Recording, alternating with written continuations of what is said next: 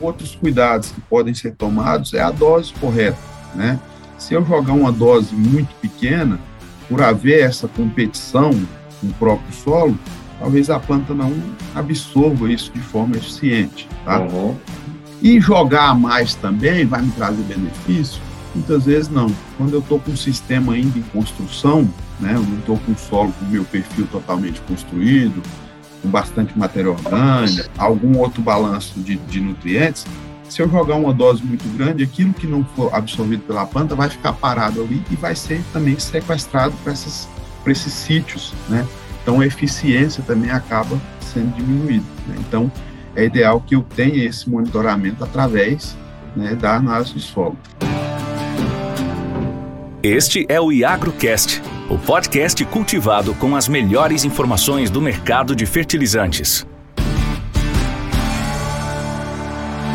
Pessoal, sejam muito bem-vindos a mais um episódio do podcast, o IagroCast, nesse podcast que a gente criou para trazer pessoas relevantes do mundo do agronegócio a gente trata dos mais diversos temas. Hoje nós vamos falar com o Luiz Paulo. Já já faço as devidas apresentações dele, que hoje trabalha na OCP. Mas antes de falar com o Luiz, eu trazer aqui o Maurício San para fazer um overview do mercado aí, o que, que tem acontecido essa semana, tirando o nitrogenato que está sempre aí nas expectativas de, de um tender da Índia, o fosfatado e o potássio pessoal também fazendo bico, não está querendo comprar.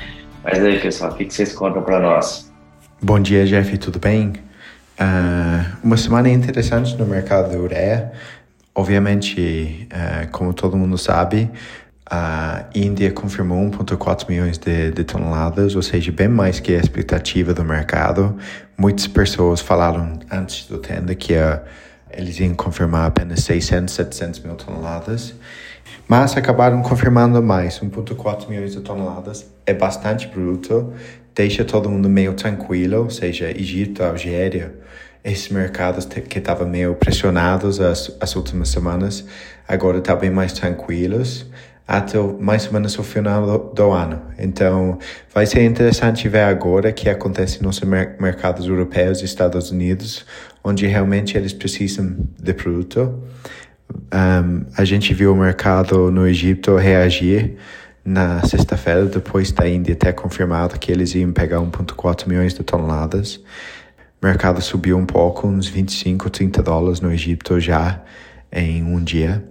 Então a gente vai ver uh, hoje se isso vai, continu vai continuar ou não.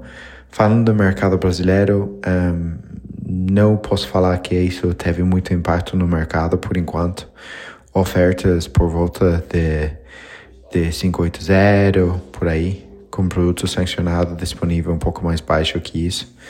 E realmente ainda sem muita demanda, apesar da, do período de ano onde geralmente tem bastante demanda. Para mim é, fica meio claro já que é que o produto da Rússia, da, de Irã, de Venezuela está mais ou menos fornecendo a maioria da demanda, tá? É, qual é a expectativa para as próximas semanas? Então, depende de vários fatores. Um deles é, é a Índia avisar que talvez precise de mais produto ainda um, antes do final do ano, que é eles entrando, com certeza acho que isso incentiva os outros mercados a comprar mais um pouco. Então, para mim, vai ser difícil ver o mercado afrouxar mais nos, nas próximas semanas e ter uma possibilidade do mercado subir um pouco. É, volatilidade nesse ano sempre é um, faz parte, né? É, nitrato sulfato, sim, muita movimentação. Brasil custo frete sulfato 275 é, por aí. É, e nitrato, sim, muita movimentação, mas com indicações de fraqueza. Bom dia, pessoal. Vamos para mais uma semana. É, o mercado de fósforo continua pressionado, continua caindo. É o, a bola da vez hoje é o mercado doméstico. Quando a gente compara com o que está acontecendo lá fora ou com os preços custo e frete, a gente não consegue achar uma relação lógica. É, o que tem rodado bastante no Brasil é negócio de super simples, principalmente no Cerrado, Goiás, Mato Grosso, é, o pessoal vem pedindo preço aí na casa de 310 dólares CIF, muita gente, produtores grandes que compram volume grandes, bidando nesses níveis. É, rumores que alguns negócios já foram feitos, isso para Super Simples 21. Então, quando a gente faz a conta e tenta converter isso para MAP ou NP, a conta acaba ficando um pouco distorcida. Preço de MAP hoje, base Porto Paranaguá, na casa de 670 dólares. E alguma coisa no interior, uh, pessoal tem falado aí na casa de 740, base FOB Catalão e FOB Rondonópolis, para MAP 1252. Já o cloreto também continua com pressão forte de, de queda. Preços do potássio internado, a gente viu alguma coisa aí na plataforma na semana na casa de 610 dólares. FOB, Paranaguá, produto disponível. E mercado custo e frete continua distorcido. Então, a, a, as indicações dos produtores acima disso, mas no mercado doméstico o pessoal bastante agressivo. Dá para se dizer que os estoques começaram a equalizar já. Ainda não não está balanceado o país, mas já está no caminho. E também a gente tem que fazer uma comparação em relação a 2022 com 2021, quando nessa mesma época, aqui no final de novembro do ano passado, a gente tinha um percentual da safra futura bastante grande rodada já, estoques comprometidos. E esse ano o mercado está mais atrasado, obviamente por causa dos preços altos. Muito produtor que comprou e pagou bastante caro, aqueles preços de 1.100, 1.200, 1.300 ano passado. Esse cara ele tá mordido, ele tá pisado, então ele tá segurando, enrolando, mesmo que talvez seja o racional devido ao preço da soja e do milho, talvez fazer alguma coisa agora, ele vem bastante relutante. Dá para dizer que o mercado tá tá tipo aquela pescaria chata que o peixe rouba a isca do anzol e não, e não morde. Então o mercado de adubo não vai, ele está truncado, está empurrado, está brigado. E a respeito dos estoques, a gente já está no caminho com algumas empresas grandes já reportando que os estoques já estão mais equalizados, já estão, pode-se dizer que estão preparadas já para enfrentar a próxima safra e o efeito não foi tão catastrófico. E na minha opinião, o que segurou isso foi o fato de só o fertilizante ter caído e não o, o preço do grão. Então o grão segurou, a gente teve um reposicionamento, que não foi nenhuma queda, eu diria, foi um reposicionamento para o preço que é realmente onde ele deveria estar, que na minha opinião é onde está agora. Dá para cravar e dizer vai parar de cair, o preço que está agora é, é o preço que a turma deve comprar? Não. Principalmente, a minha opinião pessoal é que ainda tem espaço e a gente ainda deve ver os preços cedendo. Porém, é uma conta que já começa a fazer sentido. E também o preço deve ceder, mas Algo que todo mundo deve considerar é que ninguém tem garantia nenhuma que o preço dos grãos e commodities vão continuar onde estão. Então, muitas vezes o preço do fertilizante cai, mas também o grão também. Então, é uma conta difícil de fazer e talvez cada um sabe a conta que, que serve e calça no seu bolso, mas já é hora de começar a olhar com carinho a, a próxima safra, principalmente pelo fato de que ela está atrasado e todo mundo vai entrar ao mesmo tempo, com uma janela menor. E quando todo mundo compra ao mesmo tempo, às vezes o resultado não é bom para o lado comprador. Passo a bola de volta aí para o Jeff. E agora sim, né, com o Luiz, eu vou fazer uma breve apresentação aqui. O Luiz, que na verdade é o Luiz Paulo Figueiredo Benício, é, ele aqui também no Tocantins, ele é engenheiro agrônomo, ele já tem uma, uma carreira aí grande aí no, no agronegócio, vou falar um pouquinho aqui, né? Ele já trabalhou na, na fertilizante Zeringer por um tempo, assumiu algumas posições lá. Ele foi da parte técnica da Brandit do Brasil e já há três anos e pouco ele é especialista agronômico da OCP aqui para a região Mapito. Né? Ele também que é, é mestre doutor aí na área de solos, nutrição vegetal, enfim, né? trabalha com a área de desenvolvimento, como eu falei, é um profundo conhecedor da parte técnica de fertilizantes aí, muito focado em fosfatados. E aí, Luiz, para passar a palavra para você, você falar um oi para a galera aí, fazer uma apresentação de Benício sobre o Benício, né? Luiz Paulo Figueiredo Benício. O que, que é o fosfatado? Né? Porque as pessoas compram, as pessoas negociam, e muitas vezes não sabem muito bem o que, que ele é no, na, no destino final mesmo, que é para a planta, né? O que, que esse danado faz para a planta lá? Por que, que é importante a adubação fosfatada? Seja bem-vindo aí. Opa, bom dia, pessoal aí, bom dia aos ouvintes, bom dia, Jefferson, né? É, obrigado aí pelo convite de participar do IagroCast. É, para a gente é uma satisfação estar tá aí batendo esse papo. Então vamos lá, falar de fosfatado, né? É, a gente tem, como o pessoal do meio agro já sabe, alguns nutrientes que eles são essenciais para as plantas, né? É, e o fósforo está ali numa, numa, trinca que a gente chama de NPK, é o P dessa trinca, que é o que a gente chama de macronutriente primário, que são aqueles que têm uma importância, digamos assim, em muitas atividades fisiológicas na planta, né? E o fósforo, ele é, ele é responsável principalmente pela formação de energia dentro da planta através de uma molécula chamada ATP, que é formada lá na respiração, né? Então é essa essa molécula ATP, ela vai sendo armazenada como um estoque de energia, como uma bateria, né? E aí à medida que a planta precisa de energia, ela quebra essa molécula de ATP. Então, de maneira geral, é, para crescimento celular, né, crescimento de raiz, crescimento de parte aérea, absorção de água, absorção de outros nutrientes, tudo isso o fosfato é importante. Né? É, ele chega ao solo é, através da, dos fertilizantes fosfatados, que podem ser naturais, é, através das rochas que existem na natureza aí, ou produtos industrializados, né? Os mais conhecidos aí são MAP, DAP, superfosfato simples e superfosfato triplo. Legal. Aí, Luiz, seguinte, né? Quando a gente pensa em adubação fosfatada, você já explicou mais ou menos o que, que ele faz na planta, por que, ele é importante, né? A fonte de energia, vamos dizer.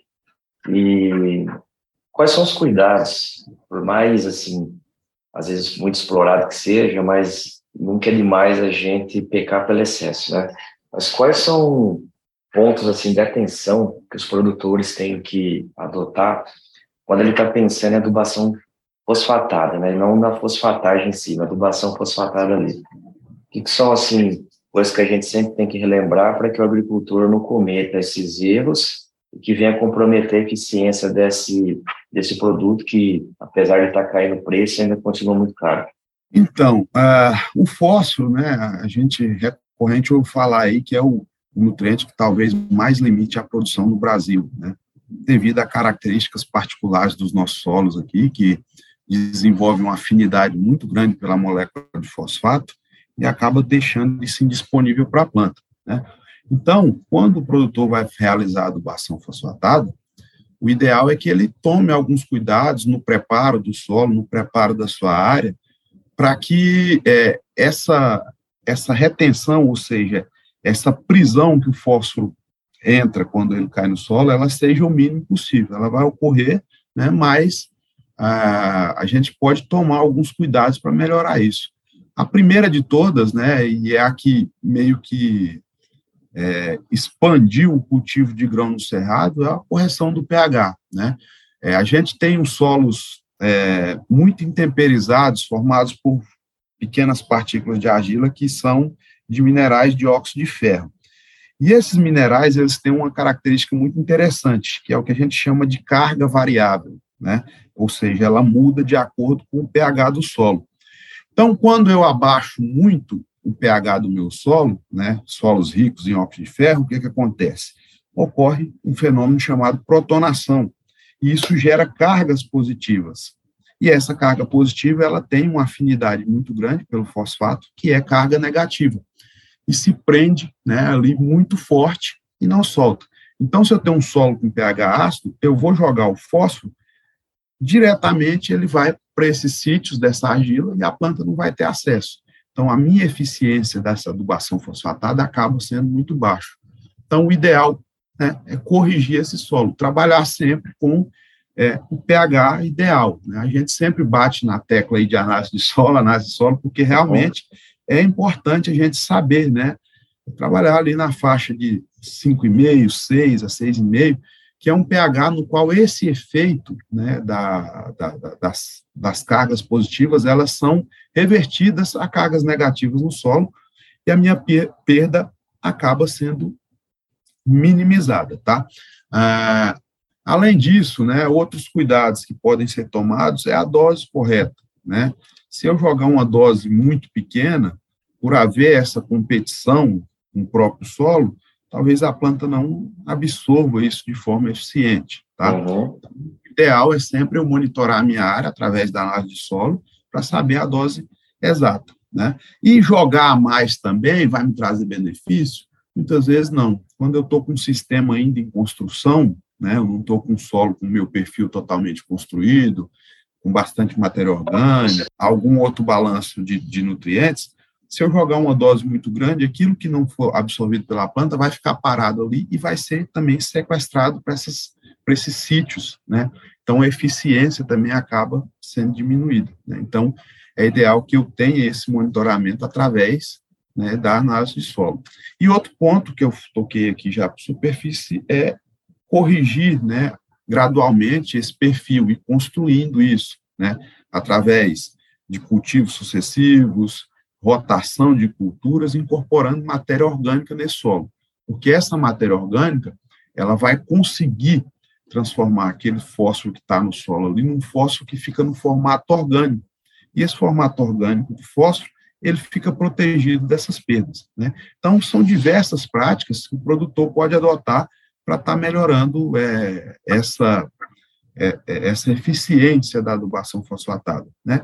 Em resumo, a gente pode falar naquele conceitozinho do 4C que muita gente fala por aí, né? Uhum. Dose certa, fonte certa, na hora certa e no local certo. Então, seria, de maneira resumida, esses quatro pontos.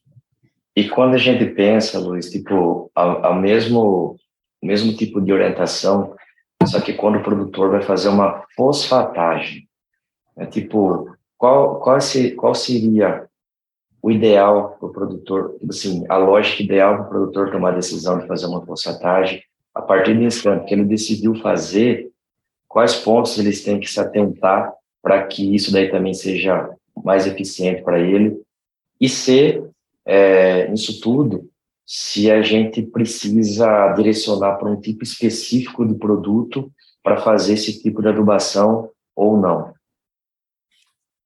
Então, né, para a gente entender bem o que é essa fosfatagem, né, os nossos solos eles são é, naturalmente pobres. Né? A formação né, dele através dos anos aí fez com que esses fósforo, esse solo fosse pobre em vários nutrientes, inclusive fósforo. Então, imagine o solo como uma conta de banco. Né? E aí, os nossos solos aqui, né, ele está com saldo negativo em fósforo. Ou seja, eu tenho primeiro que zerar né, é, essa dívida, ou seja, igualar, deixar zero, para depois né, ter saldo para que a planta absorva. Então, áreas novas, né, nesses solos brasileiros, normalmente eu vou precisar adotar essa prática de fosfatagem, que é o quê? Matar a fome, né, zerar esse saldo negativo, para depois fornecer o que a planta precisa, né? É, e aí, é, essa prática, ela pode ocorrer de duas formas. É o que a gente chama de fosfatagem total, em área total, né? Que eu faço aquela correção, vou ali, retiro a minha análise de solo, correlaciono com o teor, teor de argila, né? Vejo a dose e aplico aquilo tudo de uma vez, né? Ou eu posso fazer o que a gente chama de fosfatagem de correção gradativa. Né? Muitas vezes o produtor ele não tem dinheiro para dispor de uma dose muito grande de fósforo já de cara e depois ainda do plantio. Né? Então, o que, que ele faz? Ele coloca a dose de remoção de, de exportação da cultura dele, mais 20% sobrando, né? para que em cinco anos, é a ideia de que em cinco anos ele consiga fazer essa correção né, desse, desse saldo negativo. Então, existem essas duas fontes. Né? É, daí, quando a gente parte para a fosfatagem, a gente pode adotar a prática de mudar um pouco, né, igual você perguntou, a fonte. Né? É, existem materiais, né, se, eu, se eu entregar um fosfato totalmente solúvel, que é um MAP, um super simples, um super triplo, ele vai reagir muito rápido, né? Pode ser que ele faça essa correção bacana, mas pode ser que eu tenha uma parte perdida disso aí também, né? E aí eu tenho o que a gente chama às vezes de fosfato natural, né? Que são rochas extraídas na natureza que tem uma capacidade de fazer essa correção, né, de forma eficiente e entregar o mesmo resultado, né? Porém, o que, que eu tenho que diferenciar aí, né? O tipo de rocha. A gente existe dois tipos de rocha basicamente fosfatadas: rochas ígneas e rochas sedimentares. O que difere nela? Qualidade, né? A solubilidade do fósforo. Então, as rochas sedimentares, que são os que a gente chama de fosfato natural reativo, eles são produtos mais ideais para fazer isso. Por quê? Como eu vou utilizar um grande volume de fertilizante, é, esse, esse produto ele tem um preço mais barato do que a fonte solúvel, né? Então, acaba pesando menos no bolso do produtor. Então, por isso que é interessante ele optar, né? Então, é, seria basicamente isso. Eu posso estar utilizando fontes alternativas como fosfato natural reativo para fazer essa correção, né? Justamente até para ajudar no baratear o custo da operação. Outra coisa aqui, Luiz, é o seguinte, é, muito bem explicado aí.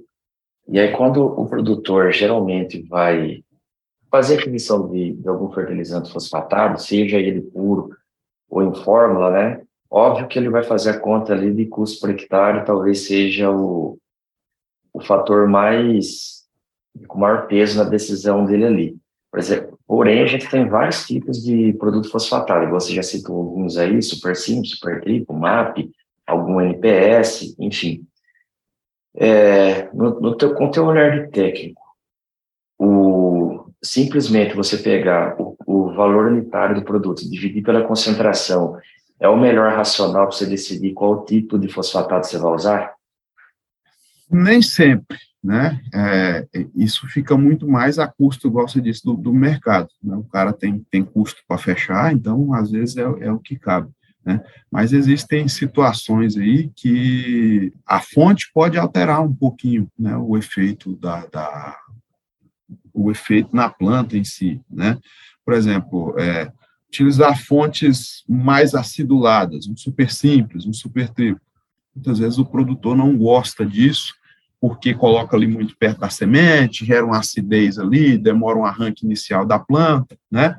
Isso pode promover é, perdas significativas na produção lá na frente, depende muito de ano para ano, depende muito da condição de solo, né? Não, não dá para bater, mas tem gente que evita porque pode acontecer isso, né? Questão de é, aplicação dessas fontes. Muita gente briga aí, a, até hoje tem a discussão, e, e, ela vai continuar por muito tempo, da aplicação de fósforo a lanço versus a aplicação do sul, né? É, as fontes podem influir um pouco nisso. O fósforo ele é muito móvel de maneira geral, né? a mobilidade dele no solo é muito pequena. E essas fontes, é, por exemplo, o super triplo, ele é um fosfato de cálcio. Então, a, a mobilidade dele já é baixa, e ela, na forma fosfato de cálcio, é mais baixa ainda do que o MAP, por exemplo, que é um fosfato de amônio. Então, o fosfato de amônio consegue se deslocar um pouquinho mais. Então, pensando nesse formato, por exemplo, com a aplicação de fósforo a lanço, né, o MAP ele acaba sendo mais eficiente porque né, o fósforo desloca um pouquinho a mais do que o fosfato de cálcio. Né? Então, tem isso também, é, tem que ser é, olhado, né? É, por exemplo, aí ah, eu vou trabalhar com a cultura semi-perene, né, ou até cultura perene. O ideal é que eu use uma fonte aí de uma liberação um pouquinho é, mais lenta, né, para que eu possa suprir ao longo da demanda. Cana aí, às vezes, 14, 15 meses, né, às vezes o cara usa uma fonte totalmente solúvel, é, eu, eu, posso ter uma perda significativa, né? É, ao invés de eu cotar preço, eu posso cotar um produto de liberação mais gradual, um fosfato reativo, ou até mesmo um, um, um fertilizante com, embarcado com alguma tecnologia de liberação controlada. Né? Então, isso tem que ser levado em consideração. Outro ponto que hoje também é, é, é muito observado é a questão, você tocou aí, dos NPS. Né? Muitas vezes o cara não tem a disponibilidade de gesso na região, e aí ele tem que é, utilizar alguma fonte de enxofre. Lá atrás, década de 70, 80, quando começou a agricultura nossa aqui no Brasil, o pessoal usava super simples, que é o que tinha da indústria nacional, e sulfato de amônio para fazer cobertura. Então, é, inconscientemente, é, ele acabava colocando enxofre né, na, na, na, cultura dele ali. E aí, com o avanço, com o aumento de importação, é, as principais fontes de NIP passaram a ser MAP e ureia, que são fontes que não possuem nada de enxofre. E com o tempo o sistema foi começando a se esgotar em enxofre. E a indústria percebeu isso e começou a lançar os NPS, né? Então, alguns é, NPs aí com alguma concentração de enxofre que possa suprir isso, né? Ou até mesmo super simples também, se o produtor é, tiver essa necessidade e não tiver em mão um NPS, não tiver em mão um gesso, ele pode usar o super simples. Né? Então, não é um caso que ele não vai estar tá cotando o preço, ele vai estar tá cotando a qualidade do produto que se adequa ao sistema dele. Uhum. Ah, você já deu umas pinceladas aqui, mas eu queria a gente enfatizar um ponto aqui.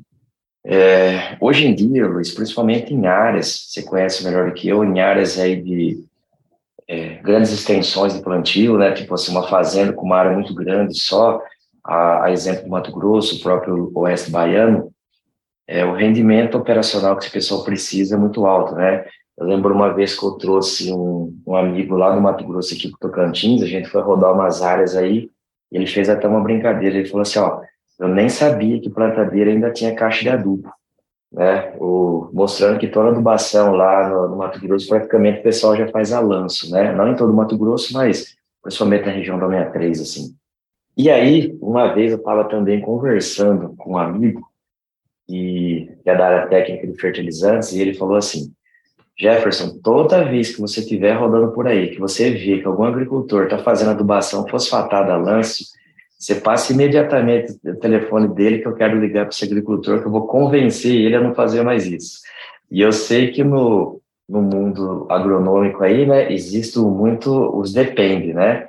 É, então, assim, às vezes quando a gente pega o, um agricultor dentro do racional dele ali, ele vai pensar, pô, pode até ser que eu colocando um formulado fosfatado na linha, eu vá conseguir colher dois, três sacos a mais.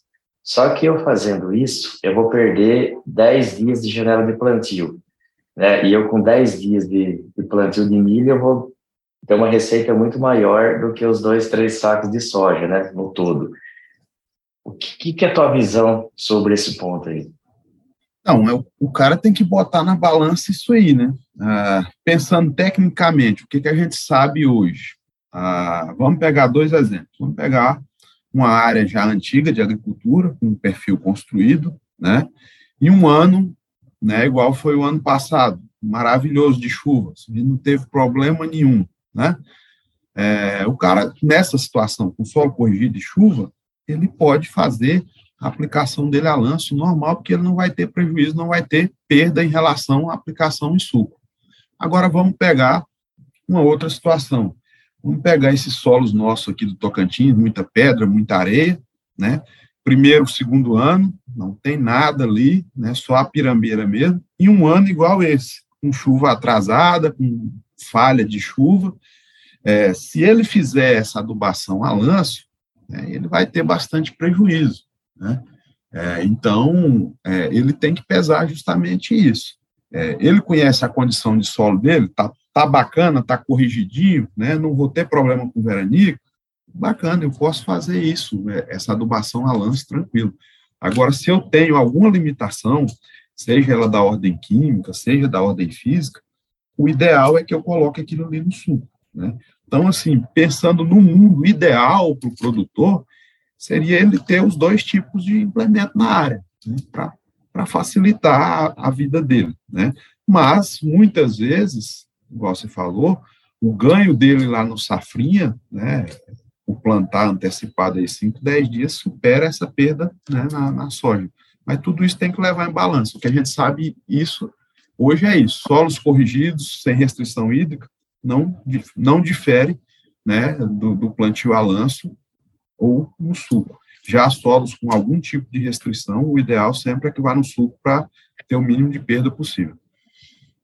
Outro ponto, assim, só para a gente entrar um pouquinho em características do produto, o seguinte, né, quando a gente pega ali na, eu morei por duas vezes já no Mato Grosso, né, e quando a gente começa a perceber a adubação que os produtores com maior nível de produtividade usam, geralmente esse pessoal não faz muita firula, entendeu? Tipo assim, é o arroz com feijão e bem feito, e quando eu digo esse arroz com feijão bem feito, né, é, pensando em, em produto, não vou te falar que é 100%, Luiz, você também tem muito mais informação disso do que eu, mas o que a gente percebia? Geralmente esse pessoal estava usando super simples com cloreto, né? Seja ele todo no, no, suco, seja ele parte de suco, parte a lanço, aí cada fazenda tem toda dinâmica aí, então, operacional, geralmente o cloreto sim, todo antecipado, e aí você colocava outro, outras formas de adubar, tipo, ah, você fazia a suplementação do enxofre via gesso, você colocar algum outro NPS, enfim.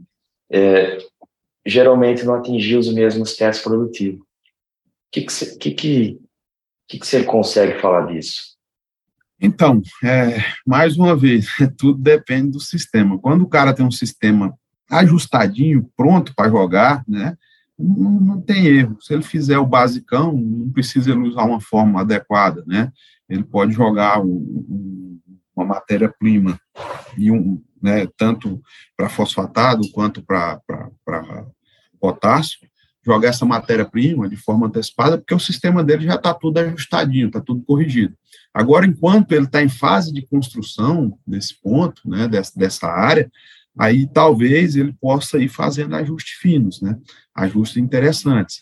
Usar uma fórmula né, adequada, colocar um pouquinho de potássio na linha ali, e depois complementar em cobertura, por quê, né? Quando você tem ali perto da semente, tudo, tudo ali bonitinho, né, os nutrientes ali no jeito, a semente sai, ela já encontra um ambiente adequado, ela já decola, ela já vai embora, né? Que é o que acontece quando eu tenho um sistema do solo já todo uhum. prontinho, né? Agora, quando eu tenho uma condição adversa, a semente vai sair ali, vai caçar um potássio, né? Não vai ter, é, a planta já germinou, está com um pouco de falta de potássio, dá um, um déficit que ela precisa abrir e fechar estômago muito rapidamente. Quem faz isso é potássio. Então, falta potássio, ela demora a fechar estômago. Então, demorou a fechar estômago, transpirou mais, vai perder em produtividade. Né? Então, é, é, eu, eu, só não lembro quem, é, algum desses, desses agrônomos mais antigos aí que que é famoso, eu, eu acho que era o de seu Garcia, não sei se eu estou falando besteira. Ele falava que aonde vai a semente ali tem que ser igual um berço de um neném, bem organizadinho, no jeito, né, para ele dormir bem. E a semente é isso, né? Ela tem que estar num ambiente muito bem preparado.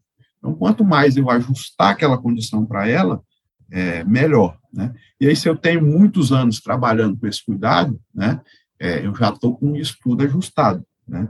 Então, é, daí para frente, eu não preciso ficar mexendo, fazendo ajuste fino. Mas quando é, eu estou iniciando, todo cuidado que eu tiver é interessante e pode render aí mais produtividade no final. E, e assim, Luiz, um, mais um ponto aqui. A gente pega, principalmente na região que a gente mora aqui, no Mapito, é, até pela vegetação é bem diferente da, da maior parte do Mato Grosso né, um cerradinho mais ralinho assim, né? É, muita areia, a gente tem aqueles gorgulhinhos que o pessoal fala, aquelas pedrinhas que tem ali na, de mancha no meio das áreas. Em alguns locais o pessoal chama de murundum, que elas é maior, a região de Paragominas ali tem muito tal. É, e a gente tem aqui muita área de abertura. A gente tem, assim, os três, as três fases aqui muito bem consolidadas, né? Já, área, já áreas antigas, áreas aí um processo já avançado de maturação, vamos assim dizer, uma quantidade gigantesca de áreas novas, e a gente vai viver ainda durante muitos anos com muita abertura ainda. E a gente tem um pacote tecnológico hoje que o pessoal praticamente faz aí, né? É, você acha, assim, que a gente ainda tem espaço dentro daquelas informações que a gente conhece hoje, do ponto de vista técnico validado, que dê para a gente assim, acelerar esse processo de construir uma fertilidade solo mais rápido a ponto da gente já, no, no espaço mais curto de tempo, já ter condição de teto produtivo? E, e, obviamente, a gente ter um payback mais rápido nesses, nesses negócios aí, e o cara se capitalizar mais rápido e partir para novas empreitadas? É, Jefferson, o que tem se discutido muito, e, é, e aí é, é, até está se revendo isso na, na, própria pesquisa de base lá atrás, que gerou, como se diz, as informações que a gente tem hoje, em relação à calagem do solo, né? Hoje não se tem um consenso mais de dose a ser aplicado, né? É, até porque, se você pegar todos os cenários é, aqui no Tocantins, de maneira geral, a média, na média, na média, você vai ter no máximo duas, né, pelas recomendações tradicionais, vai bater duas, três toneladas, né? não, passa disso. E hoje a gente está vendo né, o pessoal abrir área aí com seis, oito, dez toneladas e tem acelerado esse processo. Né?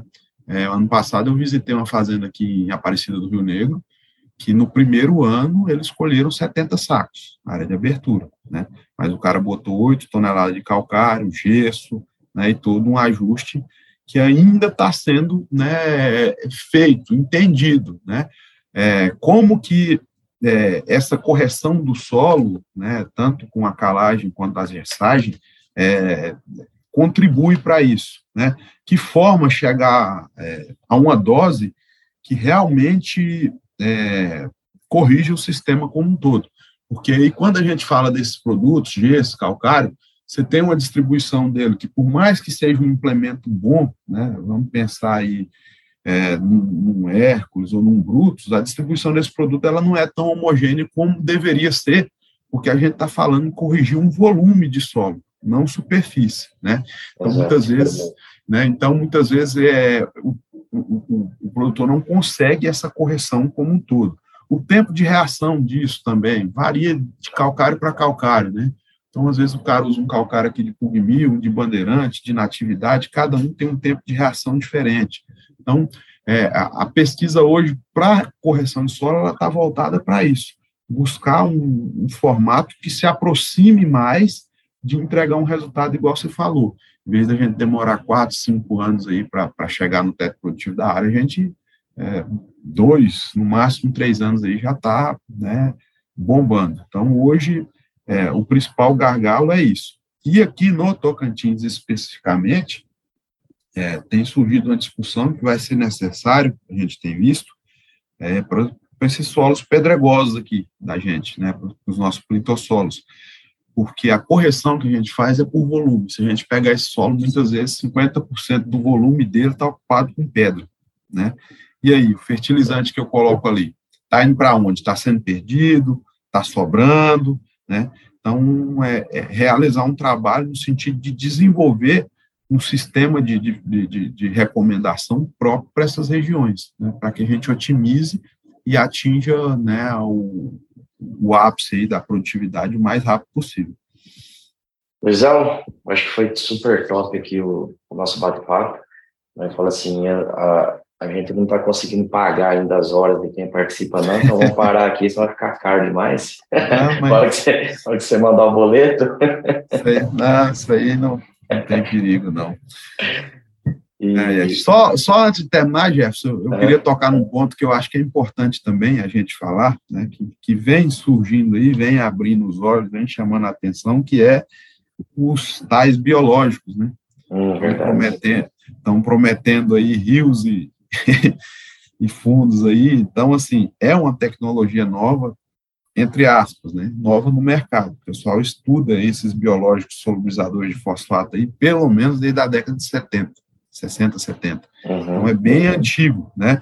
E aí esse ano aqui no Brasil lançaram o produto comercial ano passado, né? Em outros países já tinha e o pessoal tem uh, vendido isso como uma ferramenta que vai uh, solucionar todos os nossos problemas, tá? Eu ainda não acredito bem nisso. O produto funciona, ele tem resultado no campo, a gente vê uhum. várias empresas elas estão né, lançando, só que o que, que eles têm entregado? O seguinte, que é um solubilizador de fosfato que retira o fósforo que está fixado no solo. Eu acho que ainda é muito cedo para gente, é, a gente falar isso, para bater o martelo e afirmar isso. Né? É, o que, que a gente se sabe desses micro-organismos até agora? Tem solubilizador de fósforo, né? porém, eles são bioestimulantes, também fazem com que a uhum. planta né, assimilem é, compostos semelhantes aos fitormônios, então ela promove o crescimento da planta. Esses micro-organismos, eles exudam é, substâncias também que ajudam a combater patógenos próximos às raízes das plantas, que é uma forma de contribuição também, né?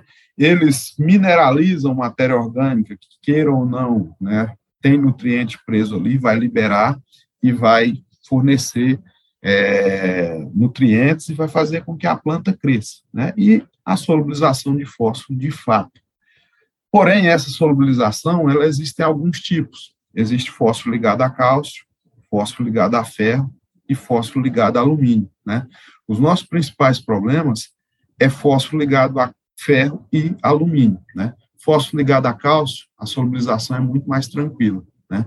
Eu não vejo ainda, né, como comprovar que esses micro-organismos estão solubilizando fósforo ligado a ferro e alumínio. A cálcio, sim, a gente tem um monte de fósforo ligado a cálcio aí, muitos anos de adubação fosfatada e calagem, então a gente tem muito fosfato de cálcio no solo.